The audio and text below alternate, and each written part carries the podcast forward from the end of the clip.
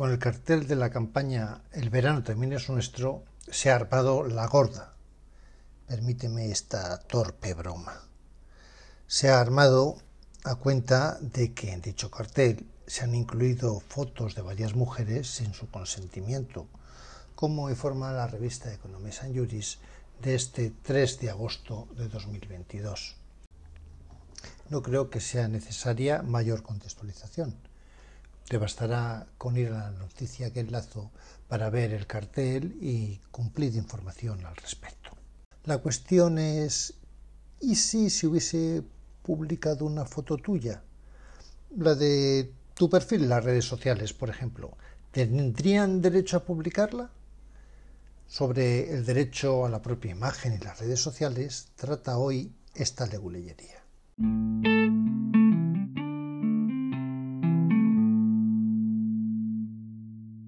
Leguleyerías. Divulgación jurídica al hilo de algunas noticias. Soy Jesús Velasco, en otra vida fui abogado y ahora un leguleyo virtual.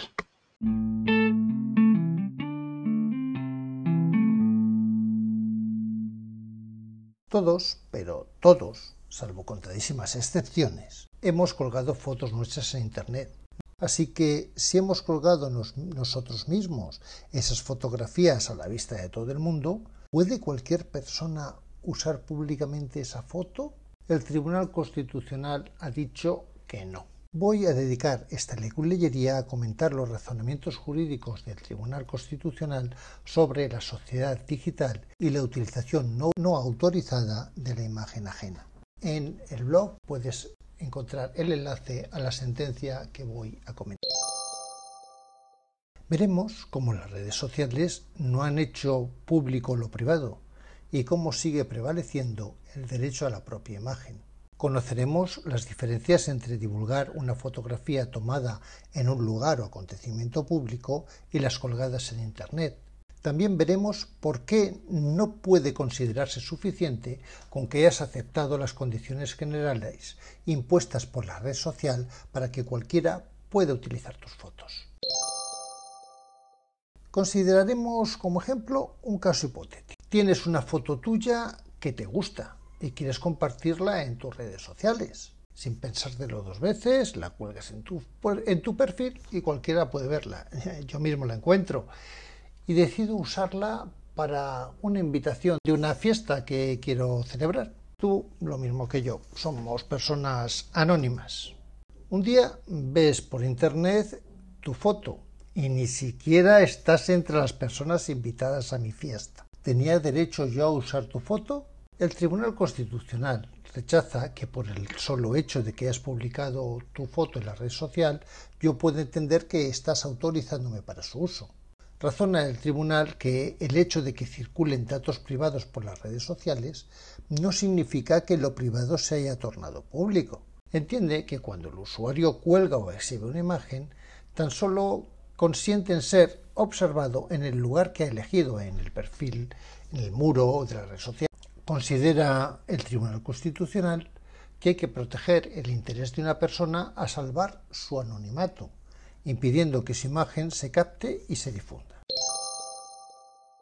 Puede que te preguntes por qué. Entonces, eh, puede usarse una imagen tuya en la que apareces en un evento o en un lugar público. Es verdad que en estos casos existe una excepción que está legalmente prevista para cuando sujetos particulares aparecen accesoriamente, y subrayo accesoriamente, en lugares públicos.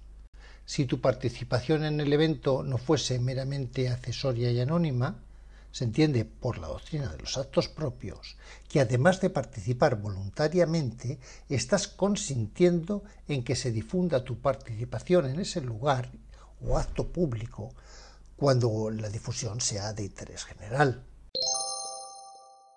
No puede aceptarse, sin embargo, que exista también un consentimiento tácito cuando publicas una imagen en Internet, porque el consentimiento solo ampara aquello que constituye el objeto de la declaración de voluntad y como ya hemos comentado, el usuario cuando publica su foto en una red social tan solo consiente en ser observado en el lugar que ha elegido, el perfil de la red social, el muro de la red social, como se llame en cada caso.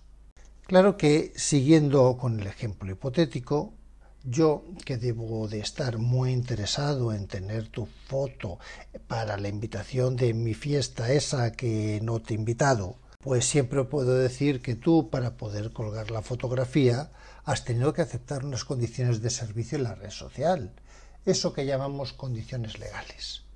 Y quizás ahí sí que has autorizado la difusión de las imágenes que publiques. La verdad sea dicha, Nadie nos leemos esas condiciones generales, declaraciones de derechos y responsabilidades o como se le quiera llamar. Pero el Tribunal Constitucional es sabedor de las limitaciones que tienen esos contratos de adhesión. No puede obviarse, nos dice el Tribunal, que la información ofrecida en la red social está inmersa en una maraña de cláusulas contractuales que resultan de no fácil comprensión para un usuario medio, por lo que difícilmente puede hablarse de consentimiento basado en información fiable o confiable. Recuerda, el derecho a la propia imagen también existe en las redes sociales. El hecho de publicar una fotografía en Internet no implica que pueda considerarse como si estuvieses en un lugar público y para usar imágenes de otras personas necesitas que te hayan dado su consentimiento. Como puedes suponerte, en el caso de la campaña El verano también es nuestro, hay otras cuestiones, ya que se trata de modelos que trabajan profesionalmente con su imagen mucho podríamos matizar también cuando se trata de personajes públicos. El mismo derecho fundamental a la propia imagen tiene mucho más contenido, pero creo que te resultará de más interés lo expuesto en esta leguleyería que si entro en laberintos legales bastante más abstrusos. Si te parece interesante, suscríbete. En el blog leguleyerías.blogspot.com puedes encontrar el artículo correspondiente a este episodio. Allí aparecen enlaces desde donde puedes acceder a las noticias a que hago referencia, así como a las fuentes legales, conceptos jurídicos, etc. Hazme tus comentarios en el mismo blog o en la cuenta de Twitter arroba leguleyerías.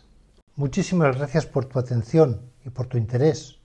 Soy Jesús Velasco en otra vida fui abogado y ahora un leguleyo virtual.